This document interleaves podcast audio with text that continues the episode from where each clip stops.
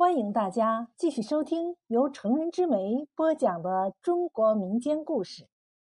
您现在收听的是白族的民间故事《龙母》。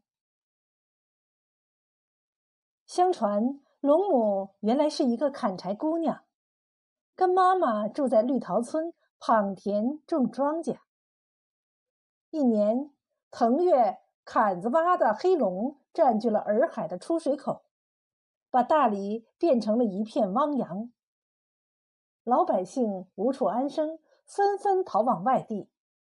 母女俩无人帮助，无法逃走，只好到苍山的蓝峰以割草砍柴为生。一天，女儿口渴，见树上结了一个又绿又大的桃子，她摘下桃往嘴里放，桃子就滑到了肚子里。从此以后怀了孕，她生下了一个儿子。女儿怕人笑话，把儿子丢到了深山。山上的大蛇每天给小孩喂食，不仅没有饿死，还长得天真活泼。龙母很疼他，把他抱回家抚养。长大后，跟龙母上山砍柴、割草。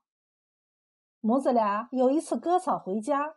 在龙潭边歇脚，得知龙王生病了，孩子就被请到了龙宫，用仙草治好了龙王的病。在宫里，孩子出于好奇，穿上了龙王的龙袍，变成了黄龙。后来打败了黑龙，解除了水患，大理从又变成了肥沃的田野。绿桃村的百姓为他建了龙王庙，尊小黄龙为本主，称小黄龙的妈妈为龙母。